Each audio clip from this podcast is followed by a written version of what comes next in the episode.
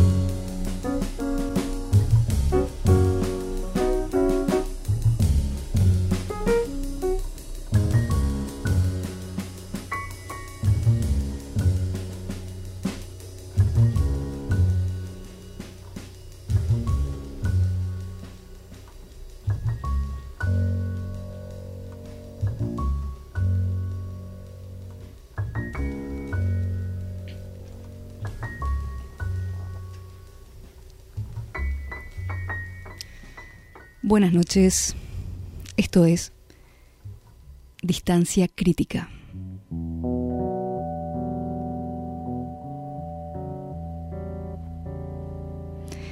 Estamos en nuestro nuevo horario de los domingos a las 10 de la noche y vamos a estar acá toda la temporada, los domingos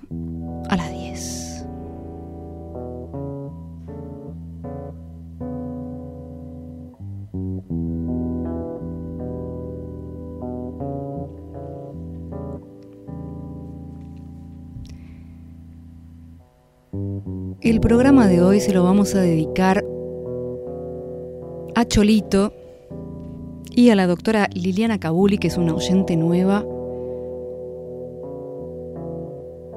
Un ser muy especial, divertidísimo.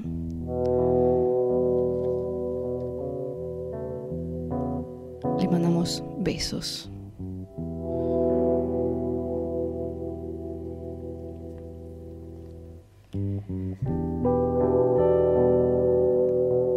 Hace unos 10 días, más o menos, tuve una epifanía. Me gusta el nombre Epifanía. ¿Saben? La empleada doméstica de Borges se llamaba Epifanía. Le decían Fanny. Bueno, le podemos decir de otras formas también. Le podemos decir descubrimiento, revelación, experiencia religiosa, lo que más les guste. Lo importante es lo que provoca, más que el nombre que tiene. La cuestión es que esta experiencia me modificó de forma permanente.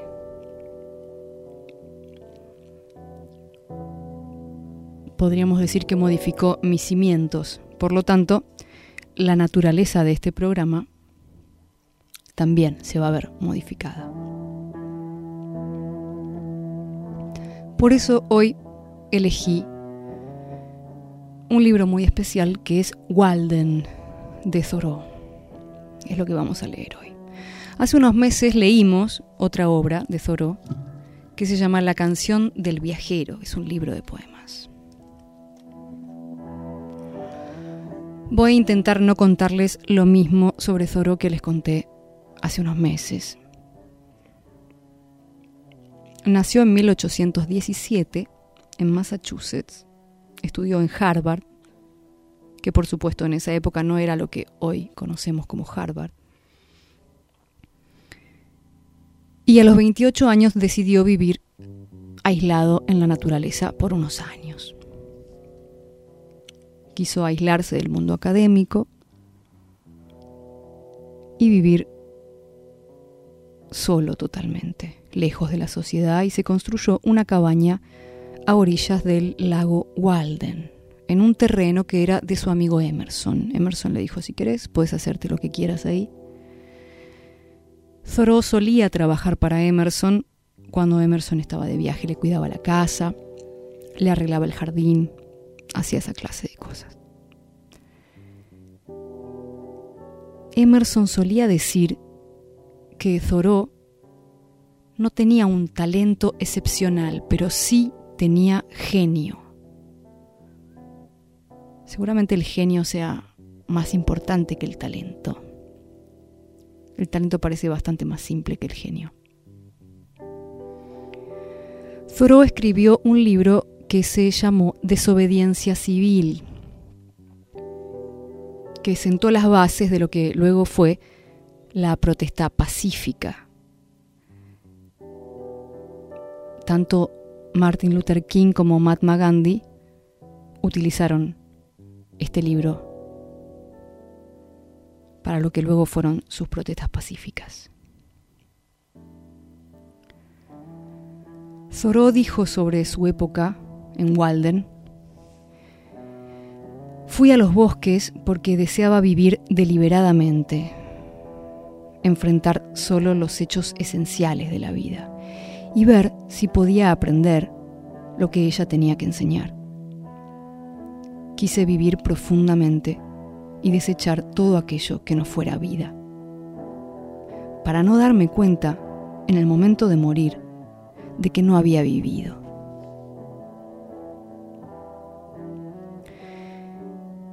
Pienso en esto que dijo Thoreau y creo que está relacionado con el propósito, con lo que uno cree que debe hacer, que no es lo mismo que el destino.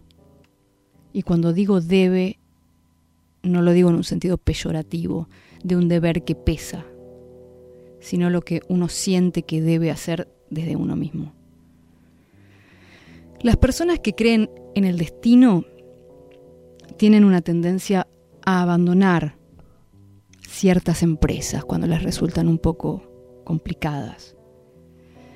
Tienden a asumir que si cuesta es porque no estaban destinados a eso.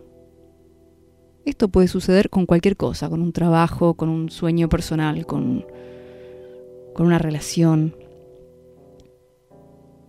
Las personas que no creen en el destino, pero tienen un propósito, saben que la consecución de ese propósito requiere energía y esfuerzo. Y que posiblemente las señales que se reciben muchas veces sean las de que es mejor abandonar antes que seguir insistiendo sobre algo que está costando que no funciona aparentemente fácil o suave, que no va solo. Estamos muy acostumbrados hoy a eso, a que cuando algo cuesta, lo dejamos, como si no tuviésemos tiempo. En realidad tenemos muchísimo más tiempo que antes, vivimos mucho tiempo más, tenemos tiempo. Debo decir, en mi caso personal, que las empresas y las relaciones que más satisfacción me causaron fueron las que más energía necesitaron. Más atención, más cuidados. Y yo diría que, hasta una especie de fe ciega en que eso que anhelaba era posible, pese a recibir toda clase de señales que indicaban lo contrario el paradigma por excelencia de esto para mí es la relación con mis padres, ¿no? que me costó un montón y, y ahora es algo muy satisfactorio. Pienso que cuando Toro se interna en el bosque, está dispuesto a encontrar algo, a descubrir algo. Y sabe que no siempre será amable, porque la naturaleza no es amable. Por eso no entiendo qué nos hace pensar que las cosas tienen que ser fáciles. Si hacemos un esfuerzo por comprendernos dentro de nuestro verdadero contexto, vamos a ver que nosotros somos parte de la naturaleza, no somos espectadores de la naturaleza. Por lo tanto, Nuestra existencia no tiene por qué ser amable, ni apacible, ni tranquila, porque estamos vivos y formamos parte de un sistema que es la naturaleza, muy anterior a la sociedad. Y la naturaleza es violenta, no es amable. La sociedad nos propone tranquilidad.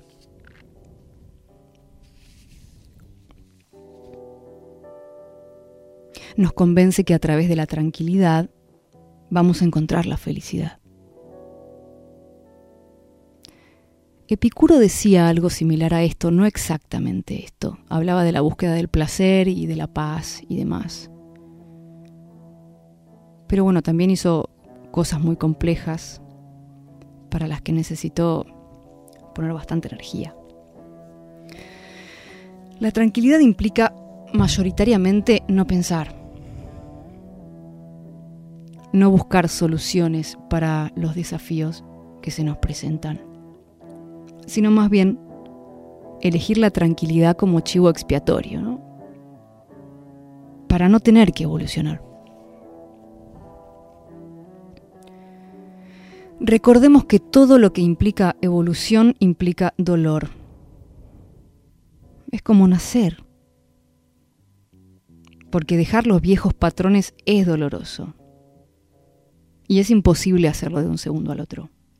¿Cuánto tiempo pasa desde que decidimos cambiar una cosa de nosotros hasta que realmente la cambiamos? Lo más gracioso de esto es que estúpidamente creemos que desde que decidimos cambiar una cosa ya la cambiamos. Es gracioso eso. Pero bueno, es mentira también.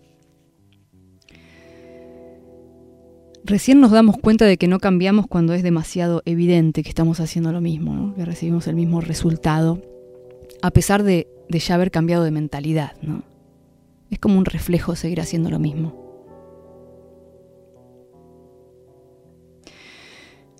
Lo que experimenté en mi vida y lo que vi en la vida de otros es que la evolución es violenta, no es amable. Y que crecemos cuando sufrimos. Les hablaba de esta epifanía que tuve hace unas semanas y aunque la información que recibí en ese momento es invaluable, fue muy preciosa para mí, no la recibí en un lecho de paz y tranquilidad, no estaba contenta cuando me bajó esto, digamos.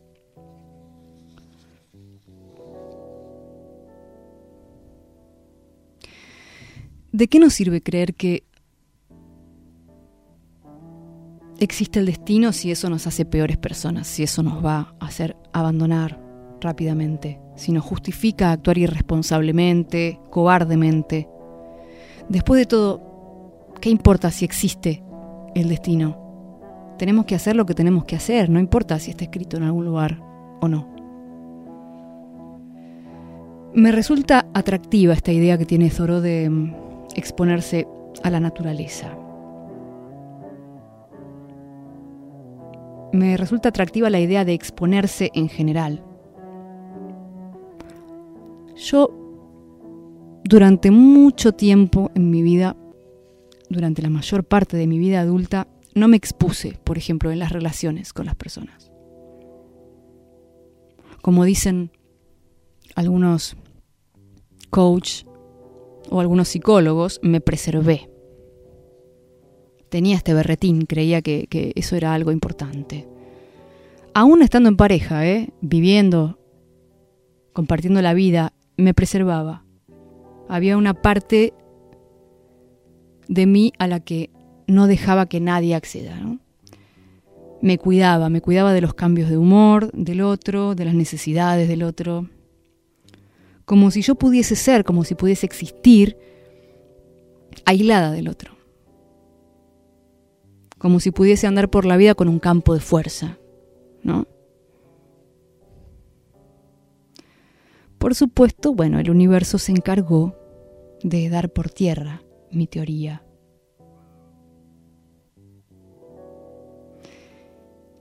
Y después se encargó de que me enamorase de una persona profundamente complicada y ahí, bueno, entendí un montón de cosas. Entendí las cosas que me habían contado, las que había oído, las cosas que había leído. Porque experimenté en mi propio ser lo que significaba la exposición por propia decisión y el deseo de crear algo que era mayor que yo misma.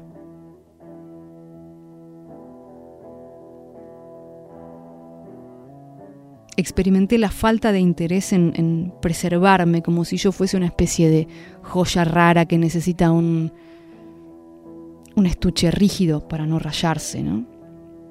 Y les puedo asegurar que me terminé rayando bien rayada y que casi me terminó partiendo en un montón de pedacitos. Pero aún así, no me arrepiento.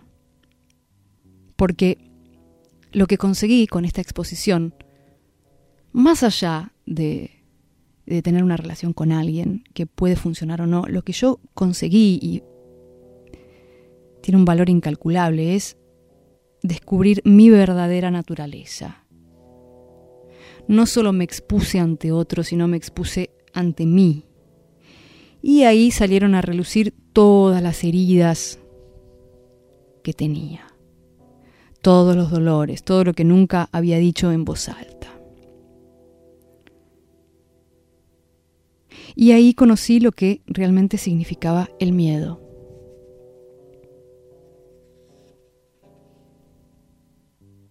Y acá hago otro paralelismo con Zoró. Cuando dice que quería hacer esa vida para no llegar a viejo y preguntarse si había vivido o no. Yo lo hice a mi modesta forma, ¿no?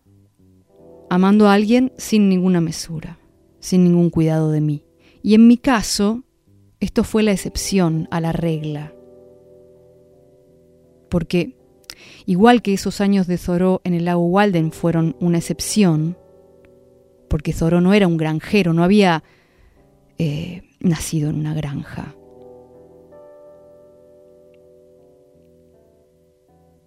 Entonces para él era una excepción estar en la naturaleza y para mí era una excepción darme a otra persona porque creía en otra cosa, en, otro valor de la individualidad y, incluso creía en el celibato profundamente y me parecía que se podía vivir así perfectamente. Incluso eso lo creo aún. Si yo hubiese sido una enamoradiza perdida, bueno, entonces no hubiese sido un reto.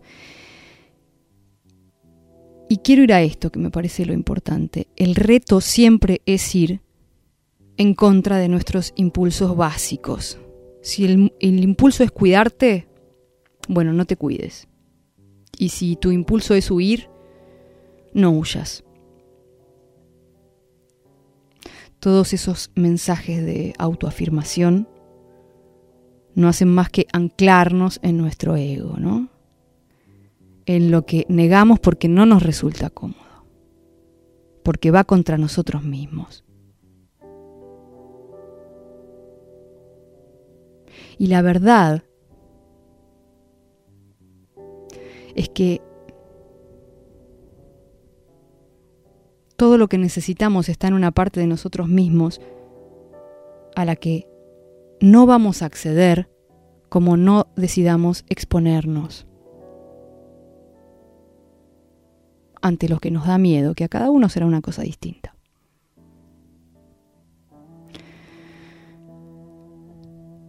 Qué desesperante saber que siempre vamos a intentar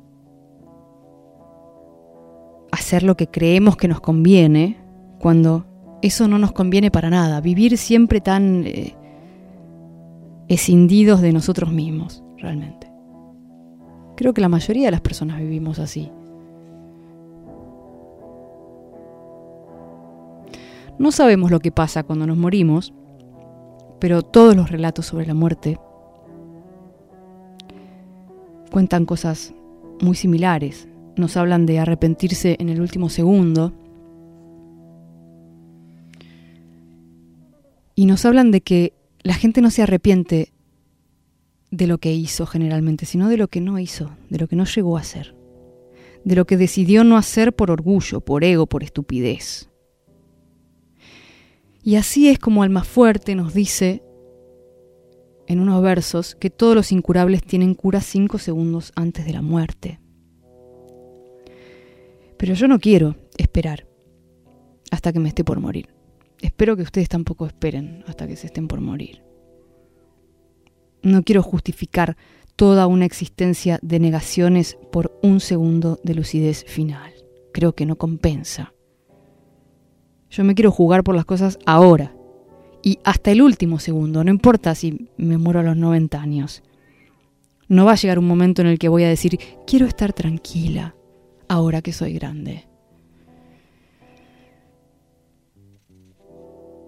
Me niego a ser de los que creen que en algún momento de la vida es necesario quedarse tranquilo.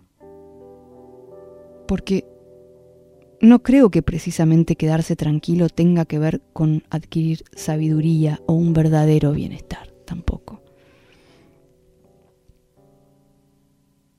Les voy a dar un ejemplo muy tonto, muy tonto, muy, muy banal y superficial, pero creo que se va a entender. Hoy yo lo llamé Alejandro Villarreal y le dije, que, él podía subir el flyer de este programa a las redes, ¿no? Que lo podía promocionar. Y ustedes saben, porque hablamos siempre de eso, que no hay cosa que me dé más asco ni que yo considere más paradigmática de esta sociedad como son las redes sociales, ¿no? Este programa milita concienzudamente contra todo lo que eso significa. Pero lo que sentí fue, lo mismo que les recomiendo a ustedes. Si no querés estar ahí, es ahí donde tenés que estar. Es ahí a donde tenés que ir. Para aprender. Porque si es tan fuerte el impulso por preservarte, es porque hay algo que debe ser acomodado, ordenado. Seguramente yo debo tener que acomodar algo en mí con relación a esto. No importa si el 99% de la gente que está en redes lo hace para acariciarse el ego. Eso no me tiene que importar a mí. Y esa no es la razón por la que yo estaría en las redes. Entonces, ¿qué es lo que vamos a hacer? ¿Nos vamos a cuidar de todo? ¿Que somos bebés? ¿Tanta precaución hace falta para tratar con nosotros? ¿No podemos reponernos de los reveses?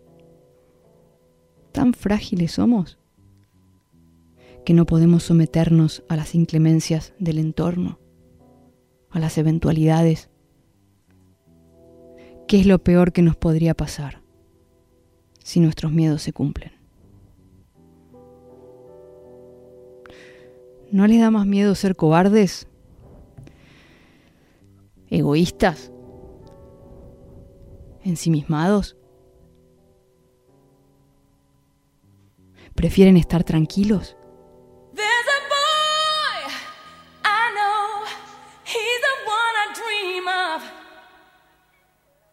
Looks into my eyes, takes me to the clouds above. Mm-hmm. I lose control. Can't seem to get enough. Uh huh. When I wake from dreaming, tell me, is it really love? how will I know? Don't trust your feelings.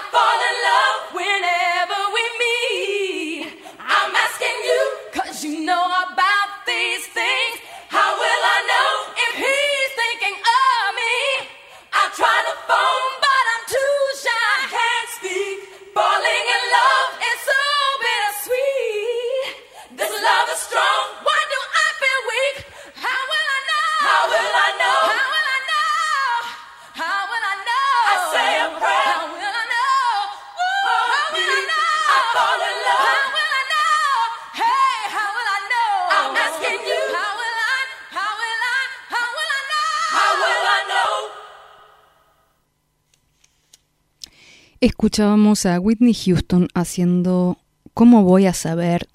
en una versión a capela increíble. ¿Ven? Eso es una señora que canta bien.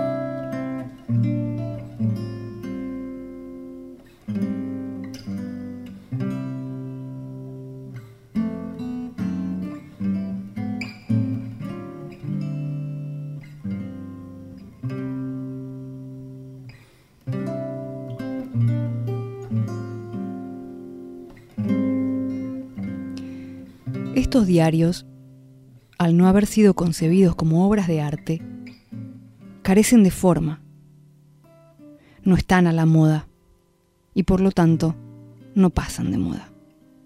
Y siempre se ganan la libertad de entrar en contradicción consigo mismos.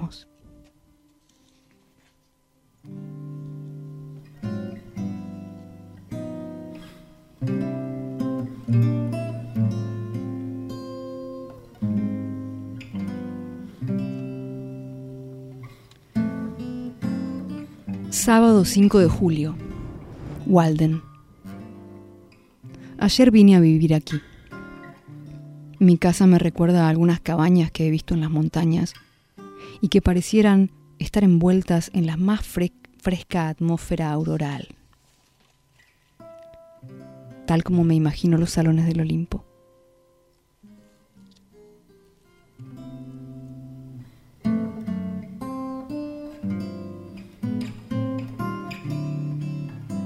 Alto, un momento.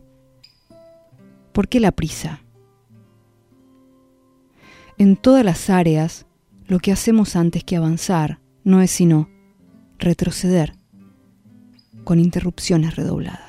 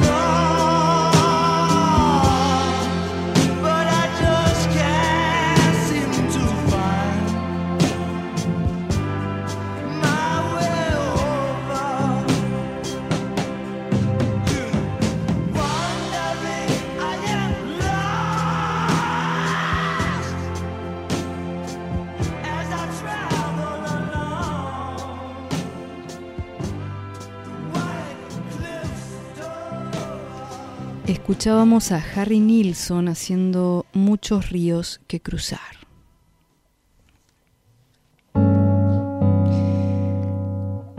Como habrán notado muchos de ustedes, esta canción de Harry Nilsson tiene un sonido muy Lennon. Bueno, es así porque Lennon produjo este disco.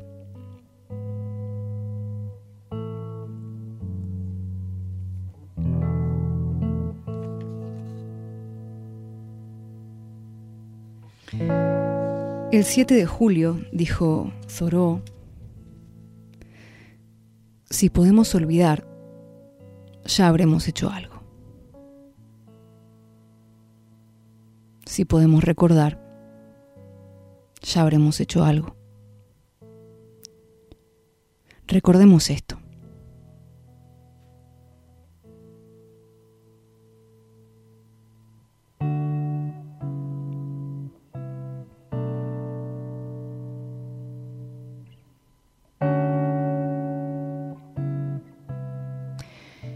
El gran espíritu crea, indiferente, los tiempos y lugares. El lugar donde es visto es siempre el mismo y es indescriptiblemente placentero para todos nuestros sentidos. No admitimos como hacedoras de nuestras contingencias, sino a unas circunstancias cercanas y efímeras, que fueron, de hecho, las causas de nuestras distracciones. Pero muy cerca de todas las cosas está ese poder que adorna su ser.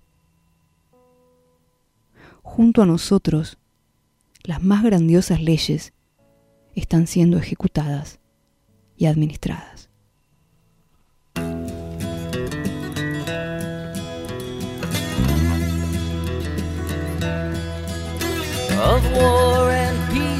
The truth just twists its curfew goal, it glides upon four-legged forest clouds. The cowboy angel rides with his candle lit into the sun, though its glow is waxed and black. All except beneath the trees of Eden the lamppost stands with folded arms, its iron claws attached to curbs neath holes where babies wail through its shadow's metal badge. All in all, can only fall with a crashing but meaningless blow. No sound ever comes from the gates of Eden. The savage soldier sticks his head in the sand and then complains. Unto the shoeless hunter who's gone deaf but still remains. Upon the beach where hound dogs bay at ships with tattooed sails. Heading for the gates of Eden the time rusted compass blade, Aladdin and his land. Sits with utopian hermit monks, side saddle on the golden calf. And on their promises of paradise, you will not hear a laugh. All except inside the gates of Eden. Relationships of ownership, they whisper in the wings. Do those condemned act accordingly and wait for succeeding kings? And I try to harmonize with songs the lonesome sparrow sings. There are no kings inside the gates Eden. The motorcycle, black Madonna, two-wheel gypsy queen.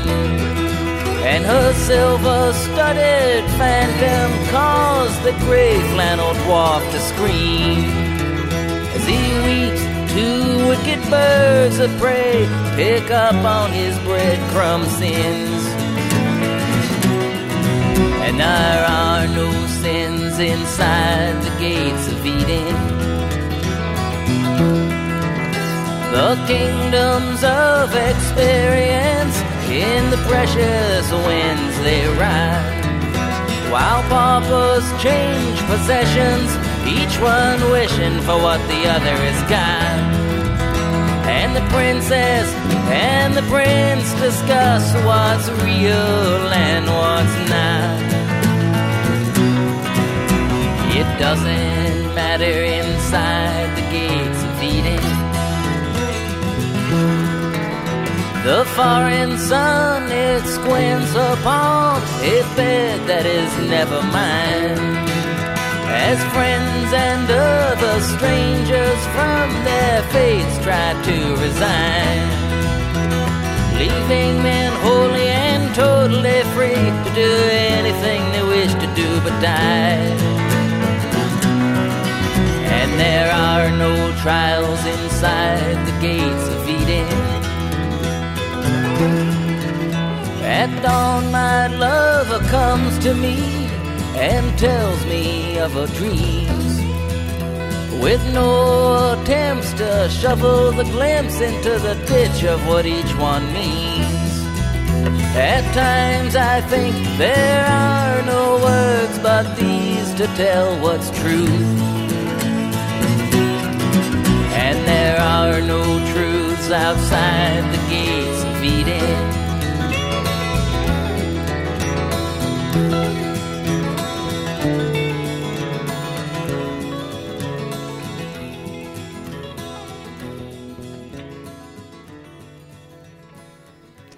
Escuchábamos a Arlo Guthrie haciendo Gates of Eden.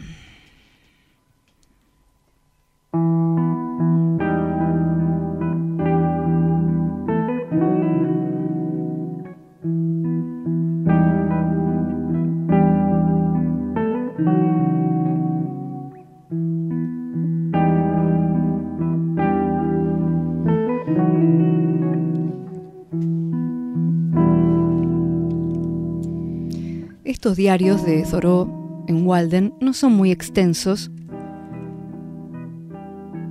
y sobre todo lo que hacen es contar un poco cómo era su vida en ese lugar, las cosas que hacía.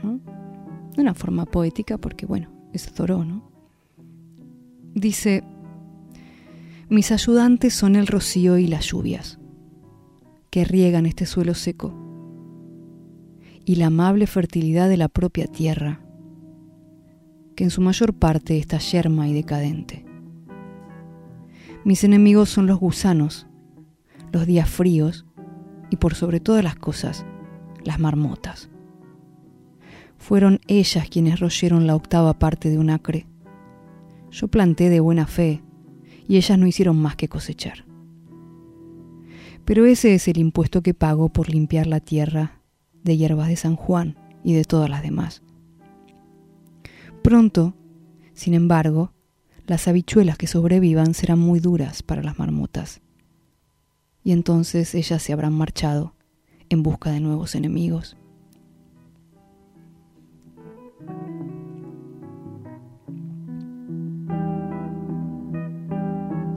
Me gusta pensar que alguien como Thoreau, que era un escritor y un académico y que entendía muchísimas cosas de la vida, y de la vida en sociedad también, entendió que su propósito era vivir en la naturaleza para saber cómo era vivir.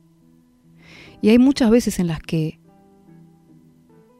estaría bien que comprendiésemos que tal vez lo que deseamos no sea nuestro propósito, no sea lo que tenemos que hacer.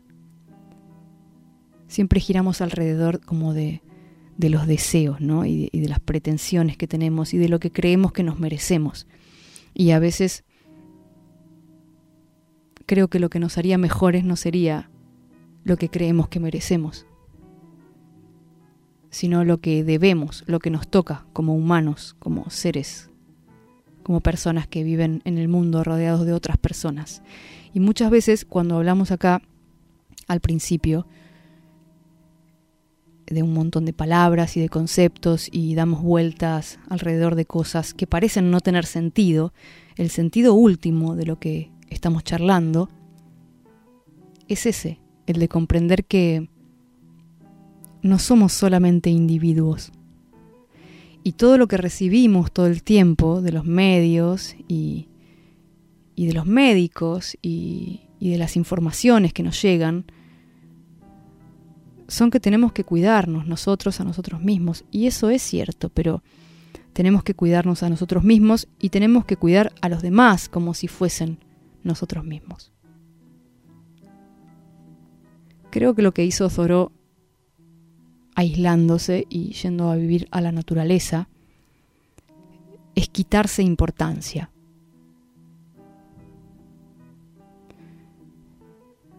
Creo que la única forma de comprenderse a sí mismo es quitándose importancia a uno mismo. Si bien es cierto que para poder amar a otro hay que saber amarse a uno mismo. Eso también es cierto.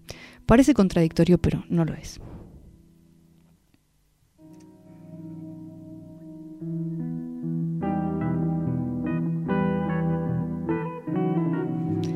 ...14 de julio... Qué dulce y qué suave es la más inocente y maravillosa sociedad esperanzadora que anida en cada objeto natural. Y por lo tanto, en la naturaleza universal toda. Incluso para el pobre misántropo y el más melancólico de los hombres. No puede haber ninguna auténtica y negra melancolía para aquel que viva en medio de la naturaleza y posea aún sus facultades.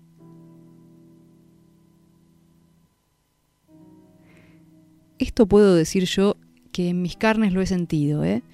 Por ejemplo, sentirse mal y salir a la calle y mirar el sol y decir, no puedo sentirme mal, no tiene sentido que me sienta mal. Y eso es lo que nos da el contacto con la naturaleza. Nos pone en contexto, ese es nuestro contexto, no este contexto rodeados de aparatos y de cosas y de señales extrañas que nos atraviesan y nos hacen mal. Ese no es el contexto adecuado para el ser humano por más que tengamos que vivir en él. Podemos seguir viviendo en él, pero con la conciencia de saber que hay una razón para nuestros malestares, y son vivir de esta forma. Y si estuviésemos en una playa o en un bosque, no nos sentiríamos mal. Y hay un 90% de estupideces que pensamos que no, no estaríamos pensando.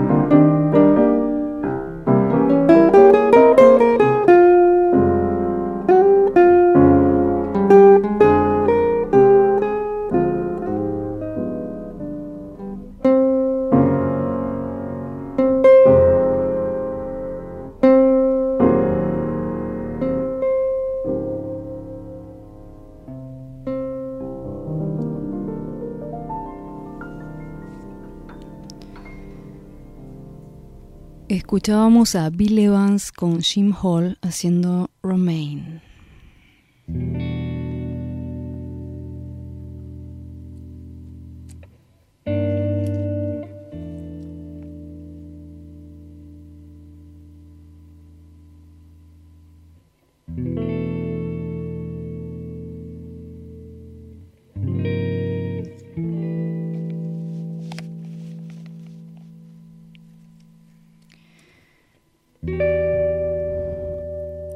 Lo que fue visto como verdadero una vez y sancionado por la luz de Júpiter como tal, será verdadero por siempre.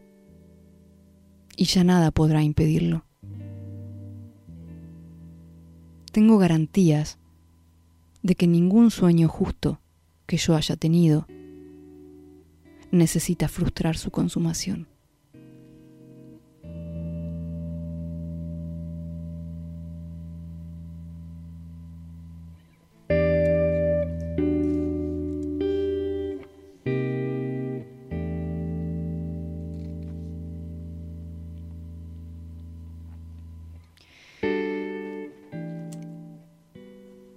Voy a leer algo muy representativo de las cosas que decimos acá siempre. Y me gusta cuando algún autor lo resume de una forma tan clara.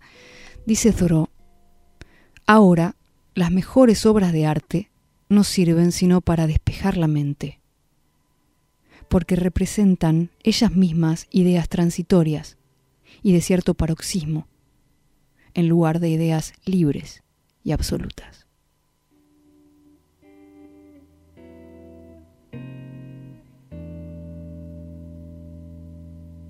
Y yo pienso, no importa que esto sea así, no importa que esto sea triste.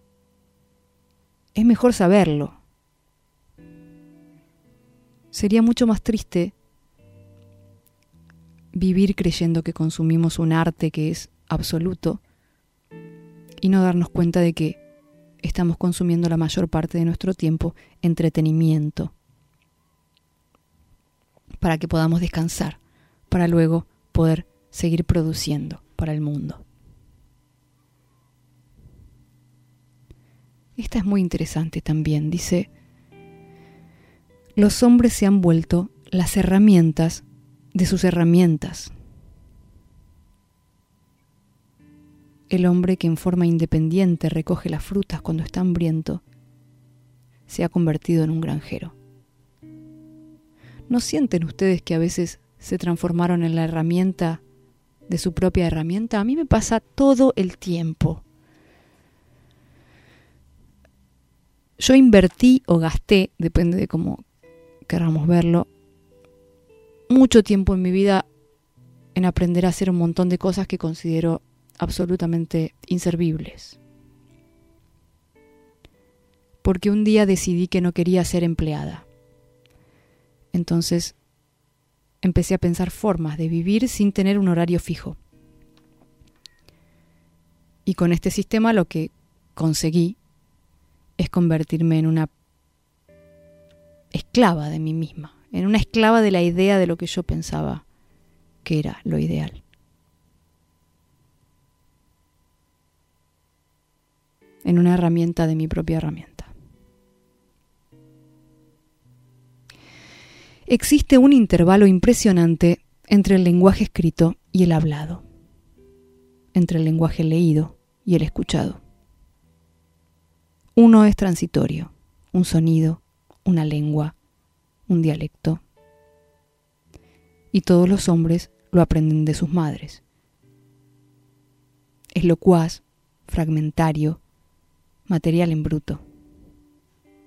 El otro es reservado, selecto, expresión madura.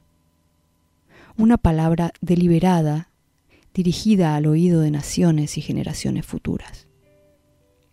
El uno es natural y conveniente. El otro es divino e instructivo.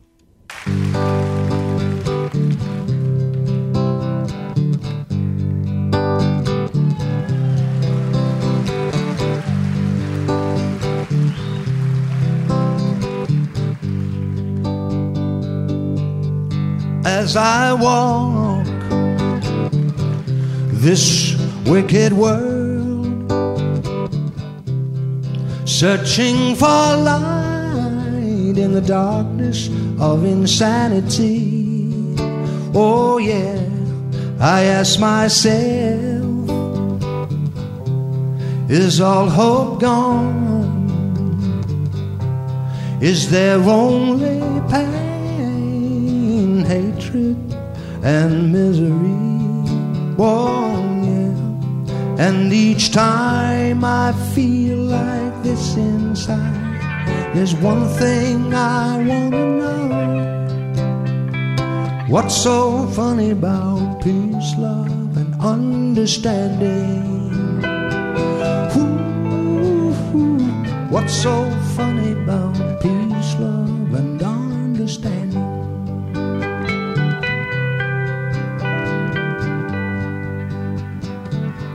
And as I walk on through troubled times, my spirit gets so downhearted sometimes, sometimes. Where are the strong and who are the trusting? And where is the heart? Harmony, sweet harmony now. Cause each time I feel it slipping away, it just makes me wanna cry. What's so funny about peace, love, and understanding?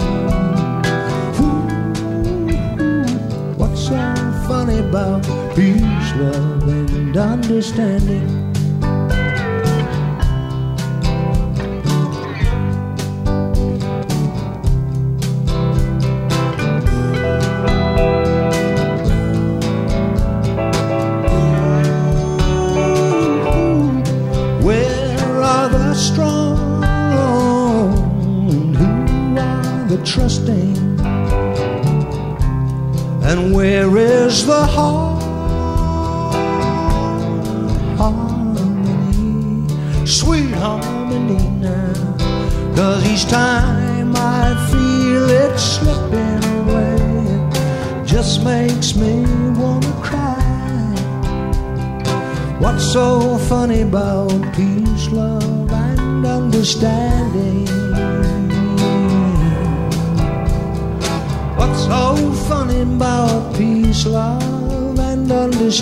Understanding? Mm. What's so funny about peace, love, and understanding? Understanding, brother understanding, sister, understanding.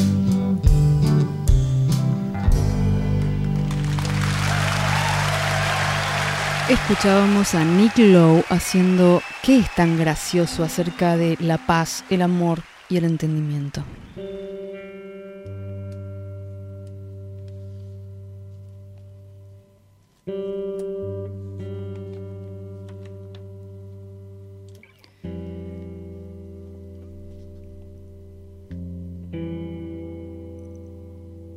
Los libros hay que leerlos tan deliberada y discretamente como fueron escritos.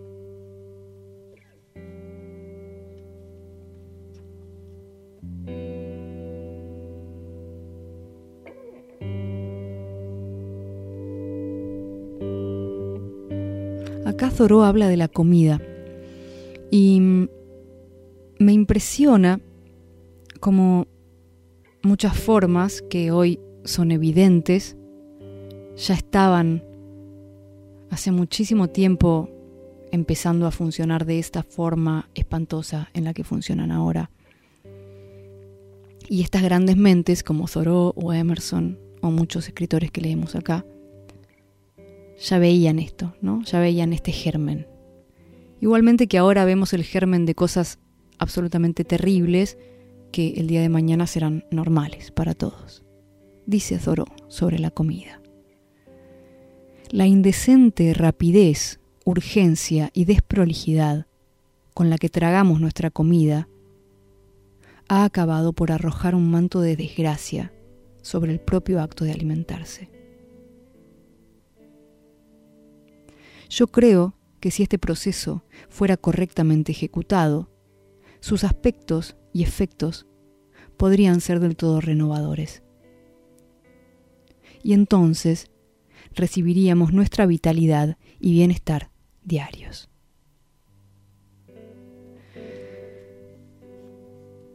Hay muchos textos que hablan sobre esto. De hecho, André Van Lisbeth, que es eh, el que se encargó de desperdigar el yoga por Occidente, habla de esto, de que hay que beber los sólidos y comer los líquidos, dice Van Lisbeth, porque lo que quiere decir es que hay que masticar los sólidos tanto hasta que se transformen en líquidos. Y que los líquidos no hay que tragarlos así, como si no fuesen nada. Hay que masticar los líquidos también.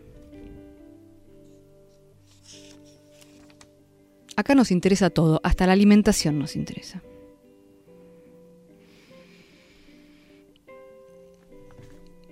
Y acá tira una frase que tiene que ver con lo que decimos siempre también. Un hombre debe hallar dentro de sí mismo su oportunidad.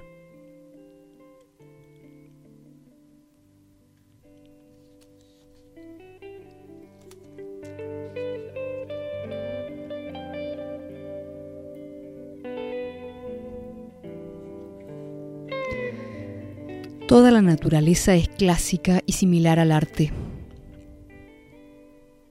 El sumac y el pino y el nogal que rodean mi cabaña me recuerdan la más elegante de las esculturas.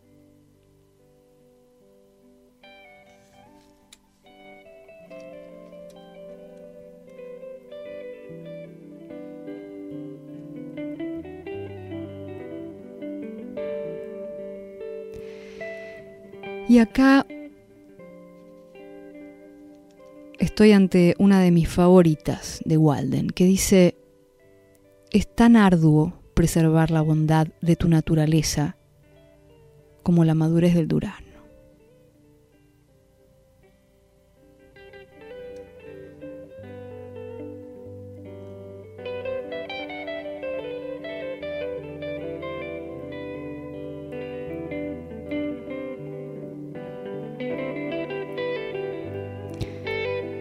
Ya no volveré a plantar habichuelas otro verano, pero sí sinceridad, verdad, simplicidad, fe, confianza, inocencia. Quiero ver si crecerán en este suelo con el fertilizante que hay en mí y que me alimenta.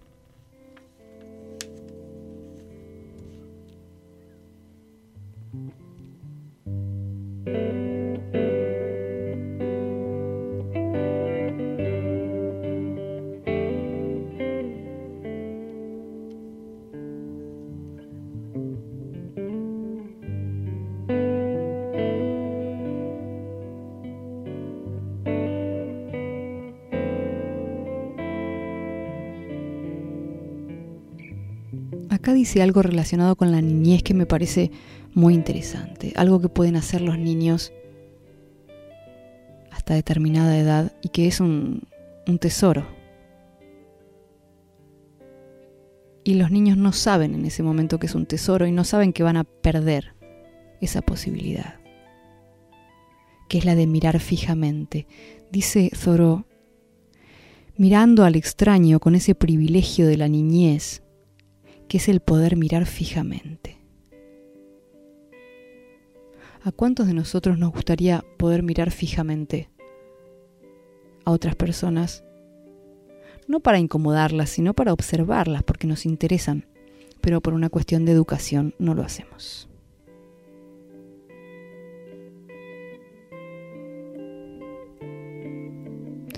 Vamos a terminar este bloque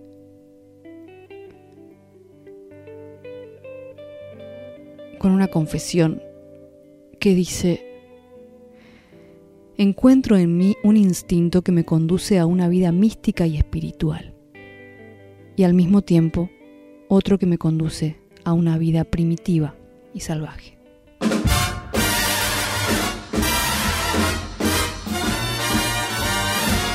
When I walk through a jam, no one knows who I am. Put your head on my chest, and I'm Mr. Success. Never closed me a deal. All at once I'm a wheel. Just your head on my chest, and I'm Mr. Success. Why, I once knew a worrying man, he was a hurrying man with never a second to play. He had appointments to keep, people to meet, and it took 30 hours to make him a day, not for me, not what I want to be. Just your head on my chest, and I'm Mr. Success.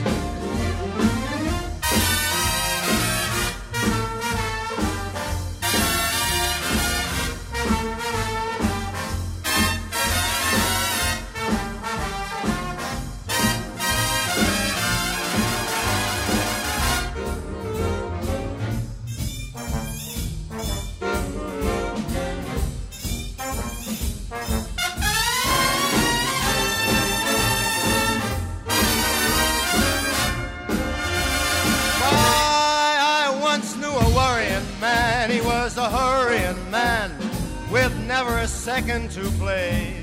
He had appointments to keep, lots of people to meet, and it took 30 hours to make him a day.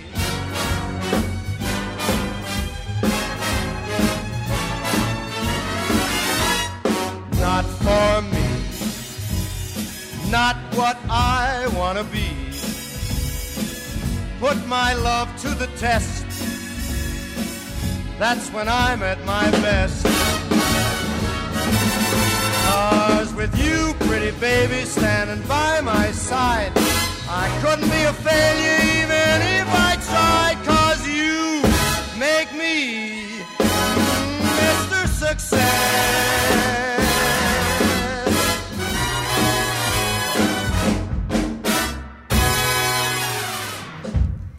Escuchábamos a Frank Sinatra haciendo Mr. Success.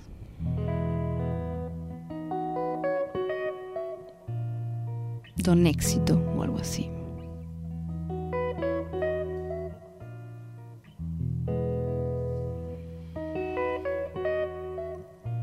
Acá tenemos algunas justificaciones para las cosas que les decía hoy. ¿Por qué no vivir una vida ardua y enfática que no deba ser evitada, llena de aventuras y obras y aprender mucho en ella? Aunque más no sea en estos bosques.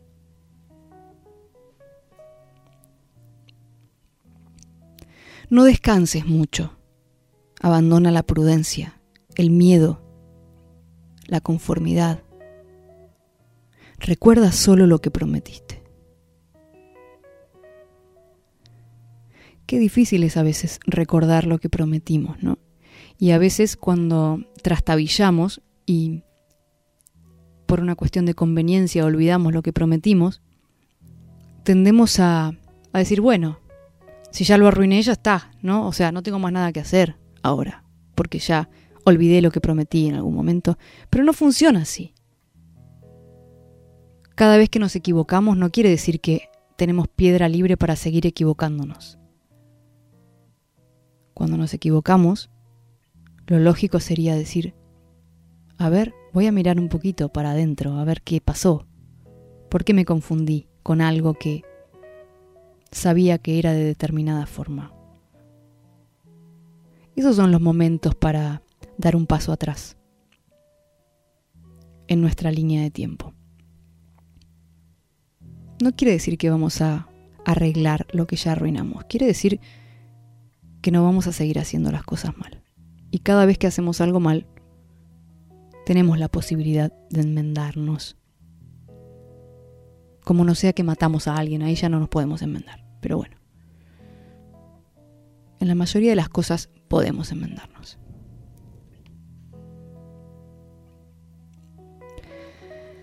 ¿Acaso en nuestros mejores momentos no caemos en la cuenta de que estuvimos administrando algo sin ninguna necesidad?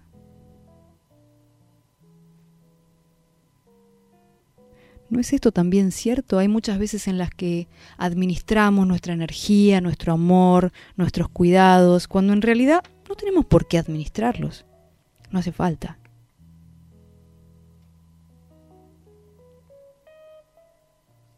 A veces cuando nos dedicamos a administrar es porque caemos en el capitalismo sentimental, ¿no? Decimos, estoy dando demasiado. ¿Por qué? Muchas veces podemos estar dando demasiado y no tiene por qué ser algo malo para nosotros.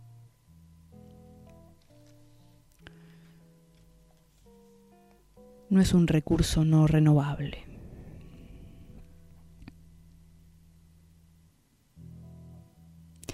En todas las disertaciones sobre el lenguaje, los hombres olvidan el lenguaje que es en verdad universal. El inefable significado que está en todas las cosas en todas partes con el que la mañana y la tarde se complementan.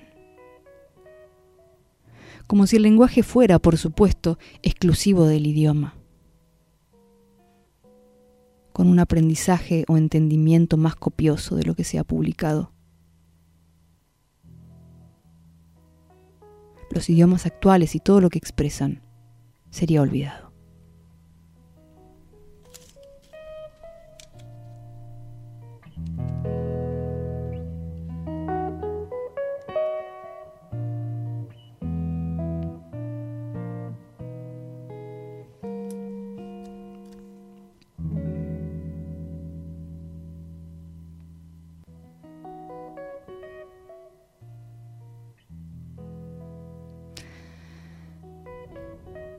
Esto es parte de un texto bastante largo en el que habla sobre casas y lo que cuesta una casa y,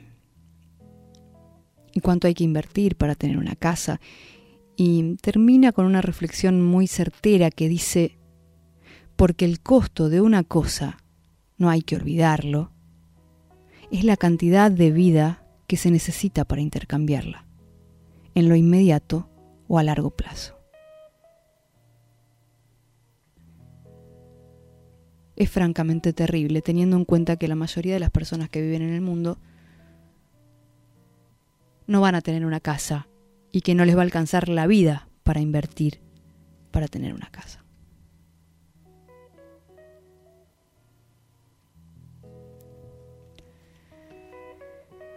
En este mundo no debemos buscar justicia. Cuando seamos espíritus, partes del todo, la tendremos.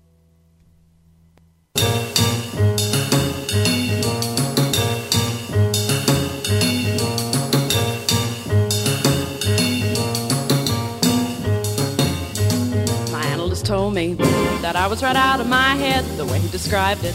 He said I'd be better dead than alive. I didn't listen to his jive. I knew all along he was all wrong, and I knew that he thought I was crazy, but I'm not. Oh no. My analyst told me that I was right out of my head. He said I need treatment, but I'm not that easily led. He said I was the type that was most inclined when out of his sight to be out of my mind. And he thought I was nuts. No more is our answer, but so no. They say as a child I appeared a little bit wild with all my crazy ideas. But I knew what was happening, I knew I was a genius. What's so strange if you know that you're a wizard at three? I knew that this was meant for me. I heard little children were supposed to sleep tight. That's why I drank a fifth of vodka one night. My parents got frantic, didn't know what to do. But I saw some crazy scenes before I came to. Now, do you think I was crazy? I may have been only three, but I was swinging.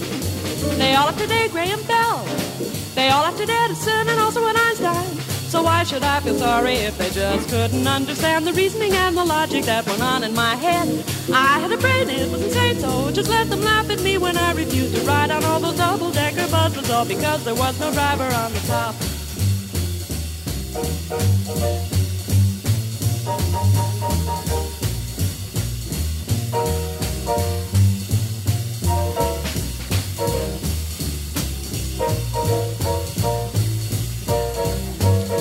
Analyst told me that I was right out of my head the way he described it. He said I'd be better dead than alive. I didn't listen to his jive. I knew all along he was all wrong, and I knew that he thought I was crazy, but I'm not. Oh no. My analyst told me that I was right out of my head, but I said, Dear doctor, I think that it's you instead, cause I have got a thing that's unique and new. It proves that I'll have last laugh on you, cause instead of one head, I got two. And you know, two heads are better than one.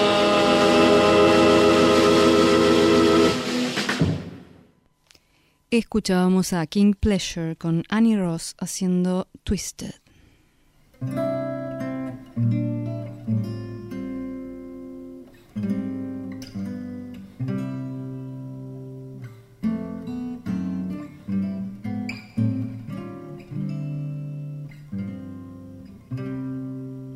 Le mandamos un saludo a Agustín que nos escucha desde Buenos Aires y dice que le encantó el programa y le gustó la anécdota sobre Epifanía.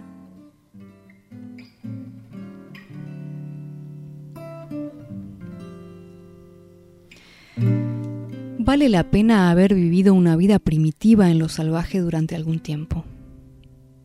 Saber lo que son, después de todo, las necesidades básicas de la vida y los métodos mediante los que las sociedades los obtienen.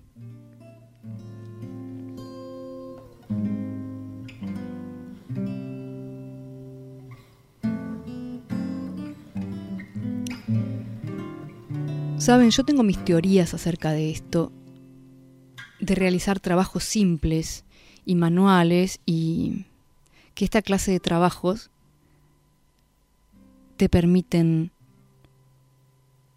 un nivel de abstracción y de introspección tal que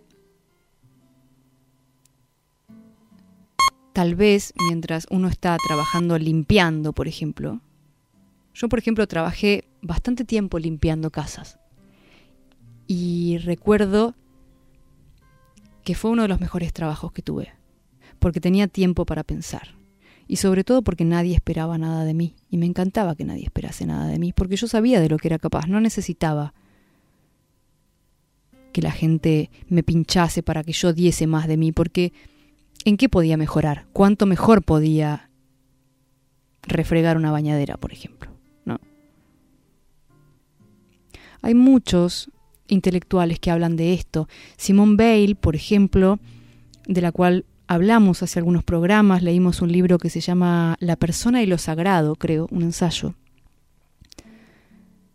Ella se dedicó al trabajo manual también.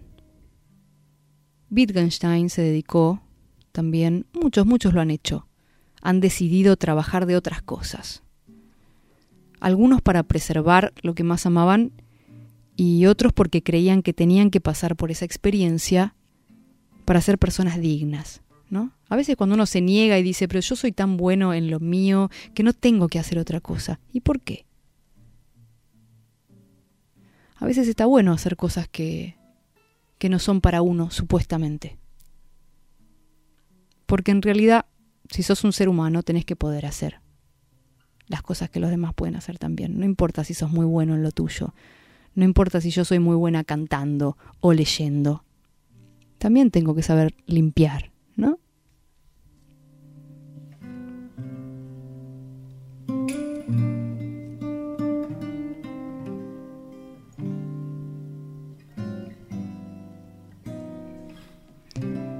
26 de marzo.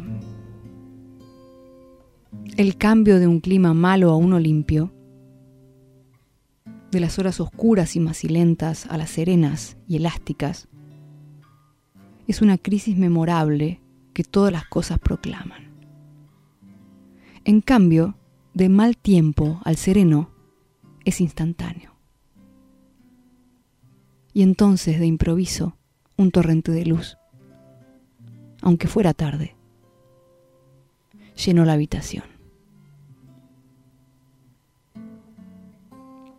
Esto me hace pensar en la noche oscura del alma de la que siempre hablamos, esa noche oscura del alma a la que San Juan de la Cruz le puso nombre y que después muchos otros tomaron para ejemplificar toda clase de noches oscuras del alma.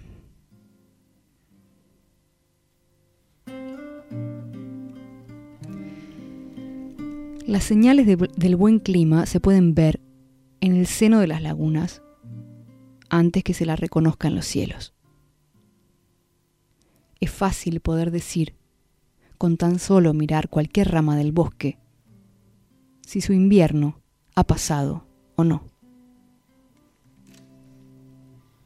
Y esto es algo que también sucede con las personas, ¿no? Cuando las vemos muchas veces podemos saber si pasó su invierno o no podemos adivinar muchas cosas que pasaron solamente mirando a alguien.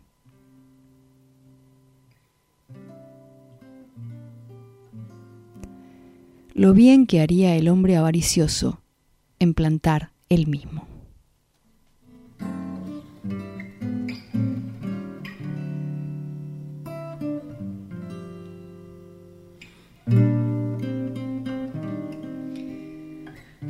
Les leo el comienzo de uno de los pocos poemas que hay en este diario. Se llama El héroe. ¿Qué es lo que pide?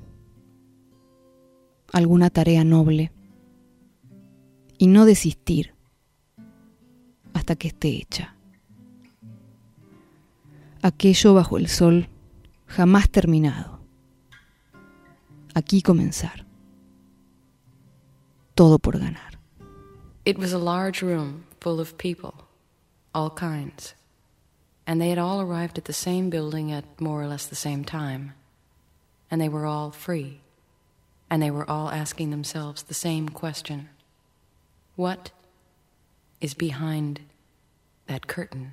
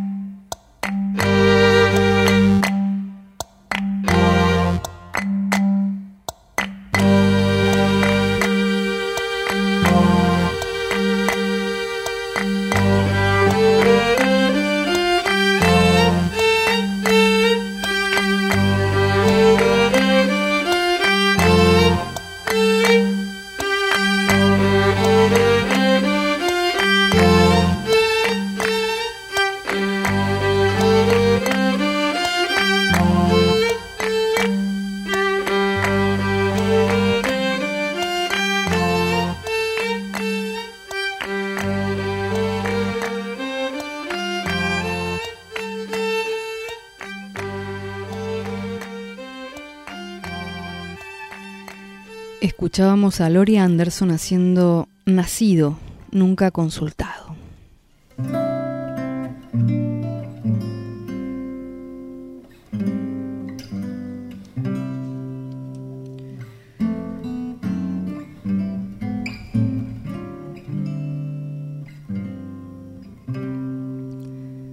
Todos los dramas no tienen más que una escena.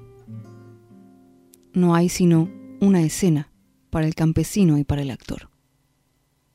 Y ambos en la granja y en el teatro levantan el telón para dejar al descubierto la misma majestuosa escenografía. El globo de la Tierra está en equilibrio en el espacio y su escenario bajo los cimientos del teatro y la capa de los cielos fuera del alcance del tramoyista. El crítico siempre debería recordar que todas las acciones deben ser consideradas al menos como ejecutadas desde una cierta distancia, sobre algún trozo de tierra y entre las operaciones de la naturaleza.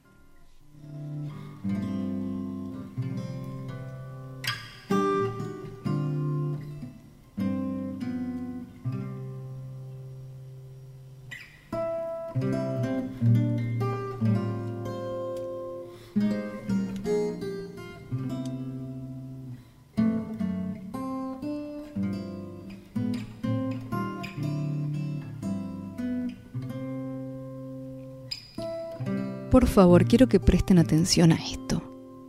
A veces estamos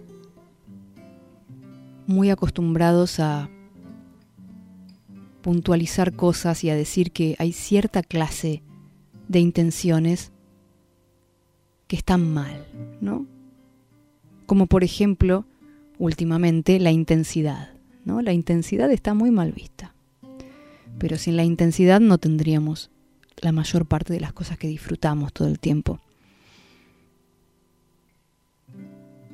Tiene que ver con esta valoración exagerada de la tranquilidad de la que hablábamos hoy. Dice Thoreau, exageraciones. ¿Fue alguna vez una virtud atribuida a un hombre sin exageración? ¿Le fue alguna vez atribuido un vicio sin una infinita exageración? ¿Acaso no nos exageramos a nosotros mismos nuestro propio ser, reconociéndolo luego en el hombre que somos ahora? El rayo es una exageración de la luz. Vivimos exagerando. La historia de la poesía es exagerada. Para un hombre pequeño, cada hombre grande es una exageración. Nunca una verdad fue pronunciada sino con esta clase de énfasis de modo tal que en ese tiempo no había otra verdad. El valor de lo que realmente tiene valor no puede ser exagerado. Uno puede gritar a aquellos que no oyen bien, pero así se adquiere el hábito de gritar a quienes oyen bien.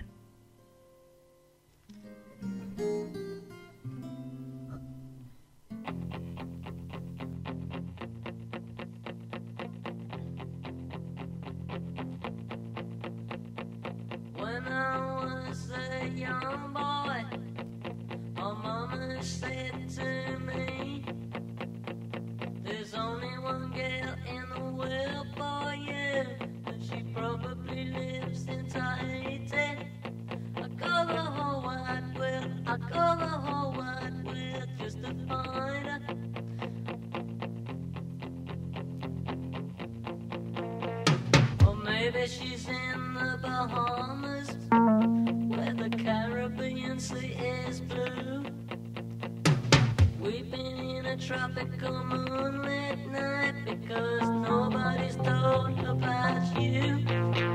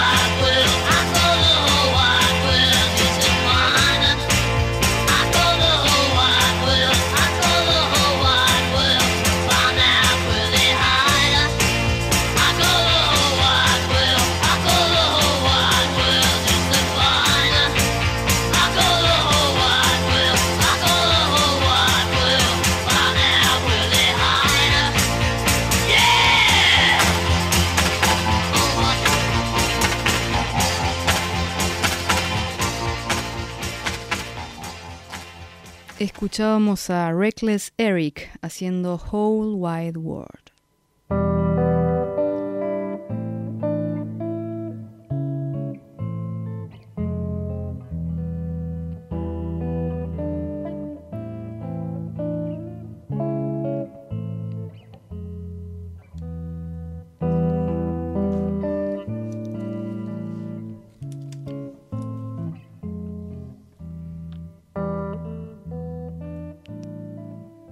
La juventud quiere tener algo que buscar, algo que esperar.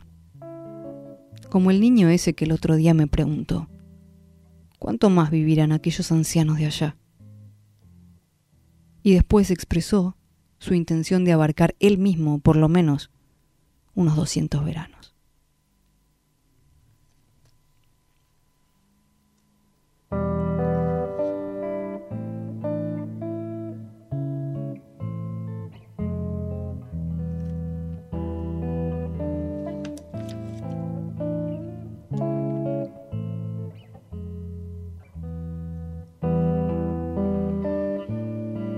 Todos los lugares, todas las posiciones, todas las cosas, a fin de cuentas, son un medio feliz o infeliz.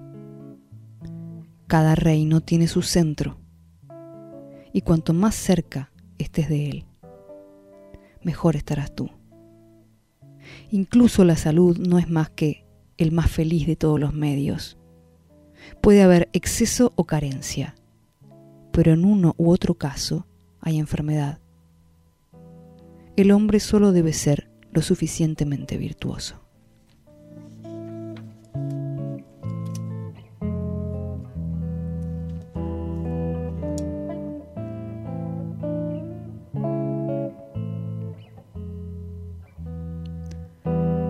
Solo los enfermos son conscientes de la salud que hay en la naturaleza.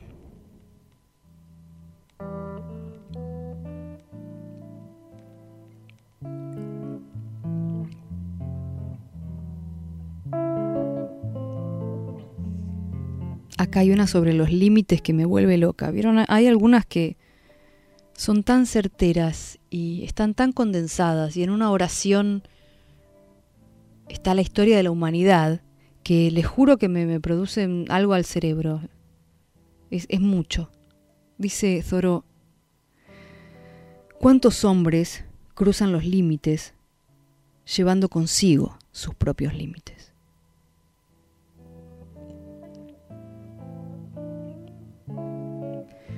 Un hombre que por fin ha encontrado algo importante que hacer no necesita un nuevo traje para hacerlo. Para él, con el viejo, ya está bien.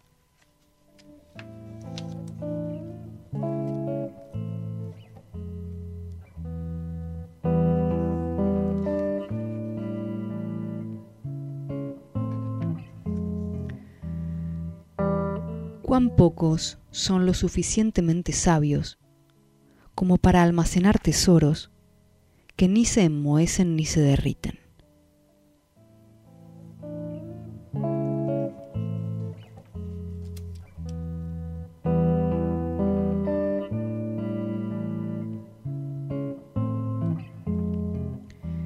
Las palabras no llegan por orden de una gramática, sino de un tirano e inexorable significado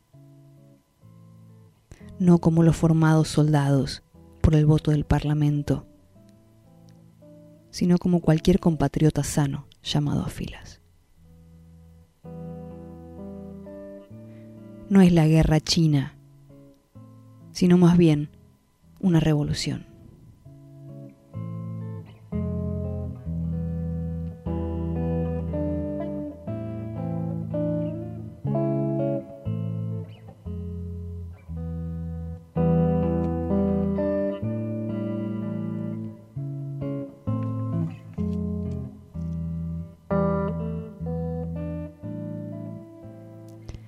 El hombre que continúa acumulando propiedades cuando las necesidades básicas están cubiertas es un tonto. Y él lo sabe. Existe un deseo muy fuerte de ser respetable para el vecino antes que para uno mismo. Estas son las cosas que hablamos, ¿no? Sobre las redes, sobre el mundo como es hoy.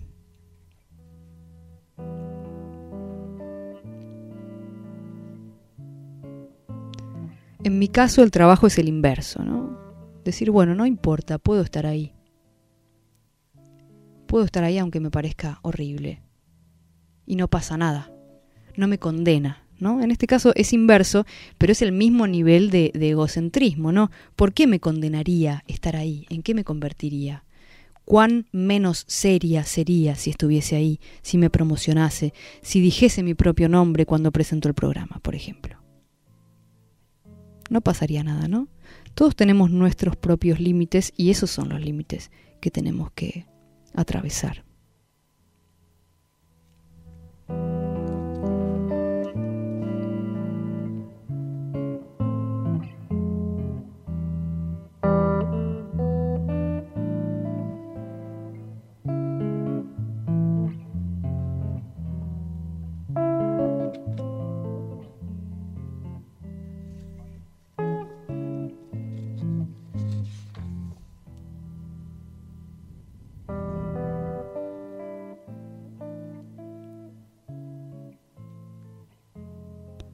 La ansiedad, el esfuerzo y el cuidado infinitos de algunas personas es una forma de enfermedad en extremo incurable.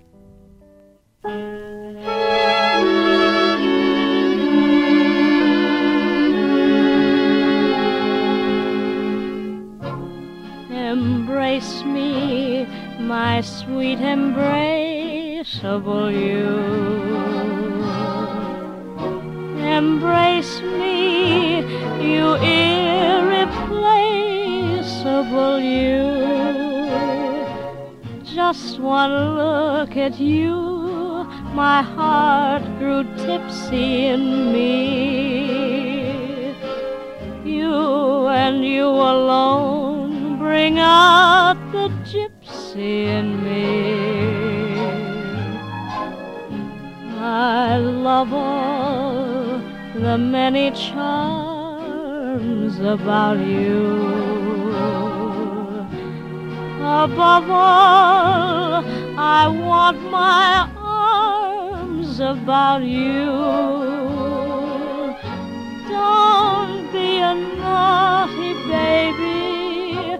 Come to Papa, come to Papa, do. My sweet embraceable you.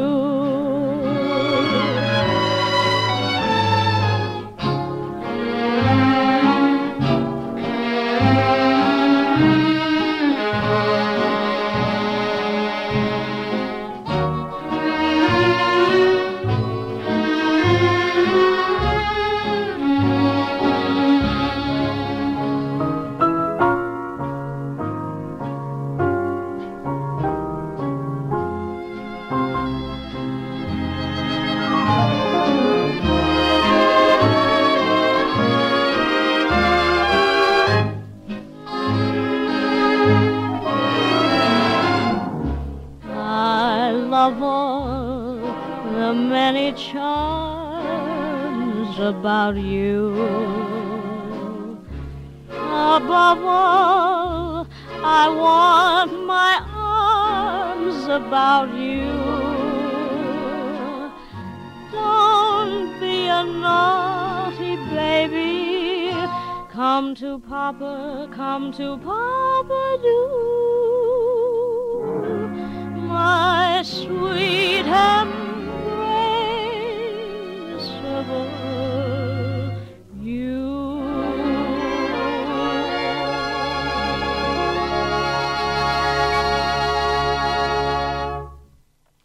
Escuchábamos a Judy Garland haciendo Embraceable You.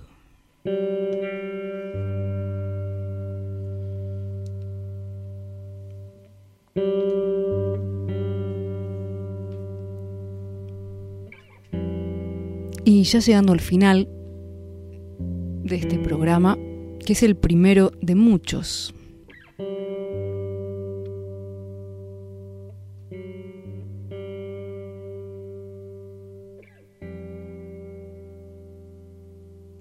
Hoy hablamos de Thoreau, leímos Walden, ya habíamos leído antes la canción del viajero y seguramente leeremos alguna otra cosa de Thoreau. Posiblemente dediquemos algún programa a desobediencia civil.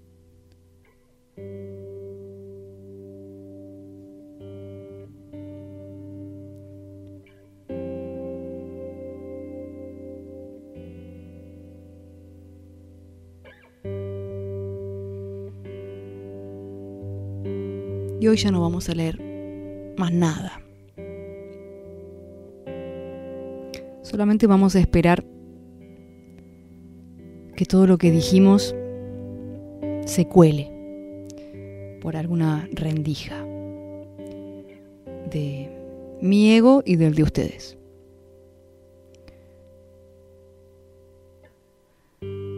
A veces no hace falta pensar tanto, analizar tanto, fijarnos en qué es lo que nos conviene.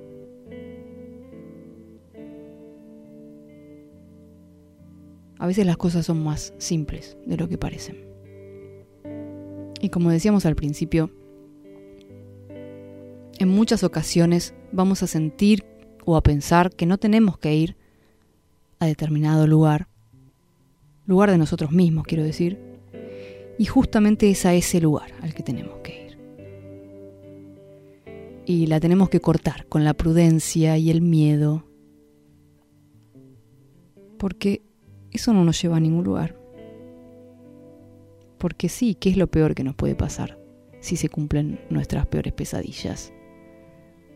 Lamentablemente ni siquiera nuestros miedos hoy son auténticos. Hasta nuestros miedos son fantasías del mundo que terminamos creyendo. Si le preguntas a alguien a qué tiene miedo, la mayor parte de la gente no te va a decir a la muerte. Por supuesto que existe un miedo subyacente a la muerte que todos tenemos, ¿no? Pero la gente no, no identifica sus miedos como eso, identifican los miedos como otra cosa, como tengo miedo de que me abandonen, tengo miedo de perder el trabajo. Miedo a perder, pero cuando perdemos, somos libres. Se podría decir que cuando perdemos obtenemos algo de esa tranquilidad de la que hablábamos hoy, pero es una tranquilidad auténtica, real, justificada.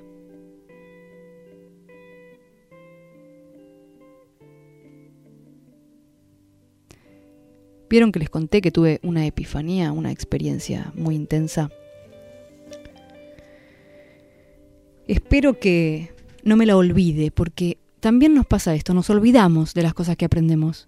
Parece que es fácil olvidarse, es fácil hacerse el tonto y decir, esto que ya sé cómo es, voy a hacer como si no lo supiese. Vivimos en esa, en esa tesitura, la mayoría de nosotros. Así que espero poder mantener este descubrimiento y que eso se refleje en lo que elijo y en lo que leo y en cómo lo leo y en lo que les cuento. Y poder ser un poco más comunicativa porque no voy a perder nada de mí si digo lo que pienso. No voy a quedarme vacía. Porque como les decía antes, no se trata de un recurso no renovable. Y como todas las semanas,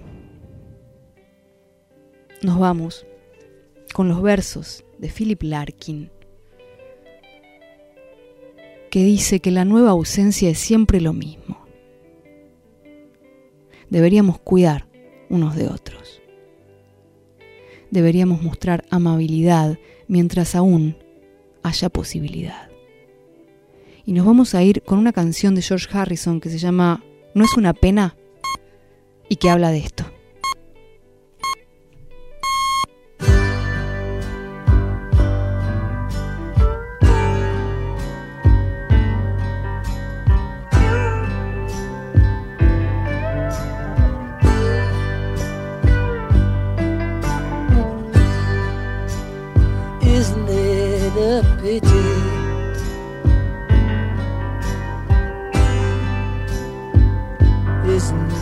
Shame? How we break each other's hearts and cause each other pain. How we take each other's love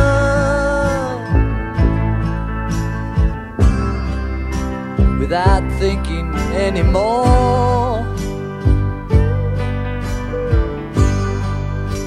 Forgetting to give back.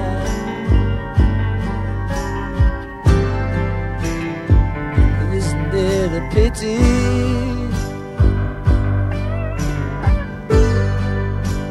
Some things take so long. How do I explain? We're not too many people can see we're all the same. And because of all their